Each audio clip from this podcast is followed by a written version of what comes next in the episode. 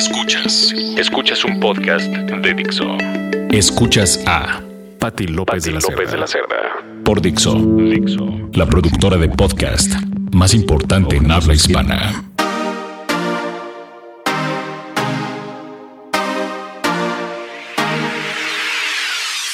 De Dixo, soy Patti López de la Cerda, como siempre un gusto saludarlos. El día de hoy me gustaría hablar acerca de algunos temas que son fundamentales para tener una mejor calidad de vida. Hablo específicamente de crear hábitos y de ser disciplinados, pues algo fundamental me parece para tener una vida mucho más sana, ¿no? Entonces creo y les comparto mi experiencia personal que el hecho de estar haciendo dietas, por ejemplo, no funciona y no es algo a largo plazo, ¿no? Nosotros si nos enfocamos en hacer cosas que sabemos que podemos hacer toda la vida, pues va a ser mucho más fácil, ¿no? Entonces, en mi experiencia personal hice todos los tipos de dietas que se puedan imaginar, todos los detox que conozcan o que hayan escuchado seguramente y de alguna manera pues eso me ayudaba a bajar de peso durante un tiempo, pero siempre lo terminaba recuperando y era algo muy frustrante. Entonces, a través del tiempo, y me ha costado pues muchos años de mi vida darme cuenta de la importancia que es crear hábitos y no simplemente hacer cosas por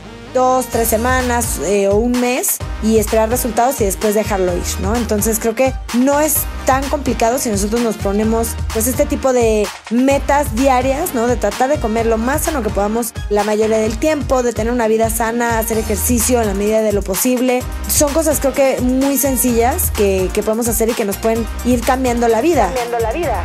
Desde que pues he tratado de cambiar mi alimentación, les puedo decir que no me limito, ¿no? Hay veces que sí trato, obviamente, o casi siempre de comer lo más sano que puedo, pero también si tengo algún evento y como algún postre o cualquier cosa de ese estilo, pues tampoco me, me muero, ¿no? Digamos, de la culpa. Creo que todo está en encontrar un balance en estas dos cosas. Estas dos cosas. Algo que me parece fundamental, que es un hábito también que creo que es importante, es aprender a, a conocer nuestra hambre. A mí me pasa que soy una persona que todo el tiempo pues tengo hambre, ¿no? Hago mucho ejercicio y eso me ayuda o me provoca que todo el tiempo esté queriendo comida. Entonces hay que saber identificar también que es algo que yo he aprendido a hacer pues con el paso del tiempo, cuando verdaderamente sí tenemos hambre y cuando se trata de alguna otra cosa, ¿no? Puede ser que se tenga que ver con ansiedad, estrés, muchísimas veces o la mayoría de las veces también nosotros podemos tener sed y pensar que tenemos hambre. Pensar que tenemos hambre. El hecho de ponernos a pensar y realmente hacer un pequeño análisis o una reflexión mental de decir, a ver, esto que tengo es hambre, Muchas veces a lo mejor si nosotros decimos, ok, creo que tengo hambre y nos tomamos un vaso de agua, podemos descubrir que pues tal vez no era hambre, ¿no? Que simplemente con el vaso de agua esa hambre que podemos llegar a sentir, pues de alguna manera desaparece, ¿no? O se calma. Otro consejo que a mí me parece muy interesante es saber diferenciar cuando nosotros tenemos hambre y cuando tenemos antojos. Y la verdad es que es algo muy sencillo. A mí este consejo que les voy a dar a continuación, la verdad es que me ha cambiado pues mucho la perspectiva, ¿no? Porque a veces yo confundía, como creo que a muchos nos pasa, el hecho de tener un antojo de algo y realmente tener hambre de querer, ¿no? Sentarnos y comer un, un plato. Entonces, pues es muy fácil. Cuando nosotros creemos que tenemos hambre, ¿no? O nos imaginamos, digamos, la comida, si nosotros nos imaginamos algo específico, es decir, si yo de pronto digo, tengo antojo de un helado de yogurt con chispas de chocolate y zarzamora.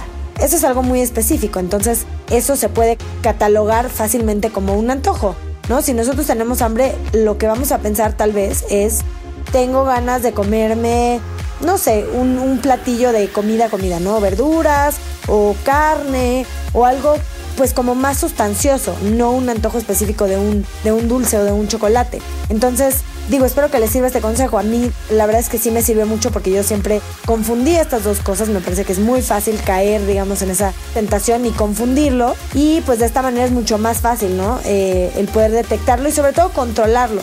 Creo que todo también tiene que ver con algo mental, que es súper importante, y de no estar cediendo todo el tiempo a las cosas que la mente pide. La mente pide. La mente obviamente siempre nos va a estar pidiendo, quiero un chocolate, se me antojó una concha o una dona o unas papas o cualquier cosa, ¿no? La mente lo puede pedir, pero el punto es el poder tener el control para saber diferenciar y saber que es un antojo.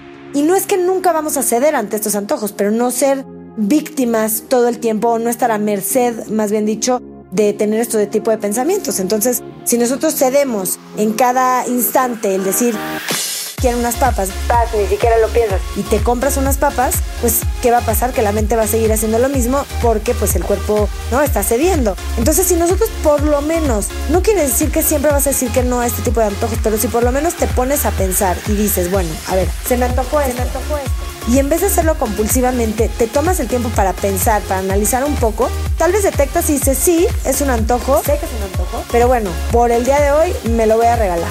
Ok, perfecto. Pero eso es muy diferente a siempre caer en la compulsividad y en estar comiendo todo el tiempo lo que el- la mente o lo que la panza está pidiendo, que es algo que me pasaba mucho a mí. Entonces, a través de pues tener más conciencia de todo este tipo de pensamientos, pues nosotros podemos tener mucho mayor control de nuestra hambre, de nuestros antojos y de todo lo que está pasando y al final pues tener una mucha mejor alimentación. Me parece que es fundamental el hecho de ser, como se dice en inglés, esta palabra que está tal vez muy de moda, pero mindful, que significa de alguna manera como no hacer las cosas sin pensar.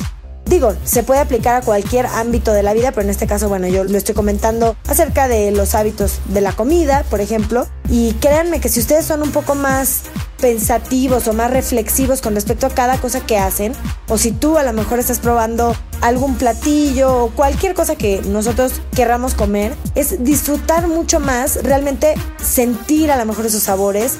Cuando nosotros comemos compulsivamente, ni siquiera estamos saboreando ni, ni viendo cómo es el sabor, si es ácido, si es amargo, si es dulce. Porque solamente estás comiendo y comiendo y comiendo y ni siquiera te das cuenta de eso, ¿no? Entonces, si tú haces las cosas un poco más lentas para realmente pensar y decidir en base a un análisis, no, no es que nos vamos a tardar una hora antes de cada comida, pero si a lo mejor llegas a un restaurante y ves algo que dices, Quiero pedirme unas enchiladas. bueno, a ver, pensar realmente, a ver, evaluar. Ok, tal vez no he comido muy bien esta semana. Yo creo que sería mejor pedir de desayuno o de comida, no sé, un pollo asado, ¿no? O un huevo a la hora de la comida, un omelette. Todo eso, por lo menos el, tiempo de pensarlo, nos va a hacer mucho más conscientes de todo lo que estamos comiendo y de todo lo que estamos haciendo, ¿no? Y de la misma manera creo que se puede trasladar a cualquier cosa de la vida, al ejercicio también, ¿no? Está bien de vez en cuando darse chance y decir, hoy no voy a ir, hoy estoy cansado o cualquier cosa, pero muchas veces la mente tira toalla antes de que nosotros ni siquiera eh, estemos tomando la decisión, ¿no? Es compulsivo, En el sentido de decir, ay, no, qué flojera. Ay, no hay mucho tráfico, Ay, no, me tengo que despertar temprano. pero bueno, si realmente tratamos de pasar y dejar de lado ese tipo de pensamientos, pues es mucho más fácil el poder crear hábitos, ¿no? Como les digo, creo yo que tener una dieta rigurosa no es la solución, sino crear este tipo de hábitos, hacer cosas que en el día a día nos faciliten mucho más el hecho de tener una vida sana y que no se vuelva un sufrimiento, ¿no? Sino se vuelva algo que es parte de nosotros y que todo el tiempo nosotros estemos pensando ok, esto me va a hacer bien o no me va a hacer bien, me va a ayudar a ser mejor o a estar mejor o no. ¿Estar mejor o no? Simplemente a la hora de pedir algún platillo o algo, se puede hacer un, pequeño análisis mental, es de 10 segundos, de 15 segundos, no quiere decir que vamos a tardarnos años pensando las cosas, pero realmente hacer un pequeño análisis y decir, ok, esto que me voy a comer me va a nutrir o no me va a nutrir. ¿Qué me va a dar? ¿No? ¿Me va a hacer sentir cansado a lo mejor después? ¿O me va a dar energía? ¿O me va a hacer sentir satisfecho? ¿O me va a hacer sentir bien? Todo este tipo de pensamientos, si lo hacemos en la mayoría de la toma de decisiones a la hora de alimentarnos, de hacer ejercicio, de cualquier cosa que queremos cambiar en nuestra vida, de esta manera va a ser mucho más fácil y nos vamos a sentir pues más cómodos y no sentir que estamos sufriendo, ¿no? No se trata de sufrir ni mucho menos, sino de disfrutar la vida, de ser felices, pero de tener también una mucho mejor calidad de vida y que todo sea más sano, ¿no? Si creamos estos hábitos a la larga va a ser mucho mejor y se van a convertir en parte de nosotros. Si nosotros durante 21 días tratamos de hacer algo como esto que digo, de ser un poco más reflexivos con respecto a lo que vamos a comer, de ver si son antojos o no son antojos. Si nosotros durante 21 días empezamos a hacer todo este tipo de cosas, de verdad que se va a volver un hábito y no va a ser tan complicado.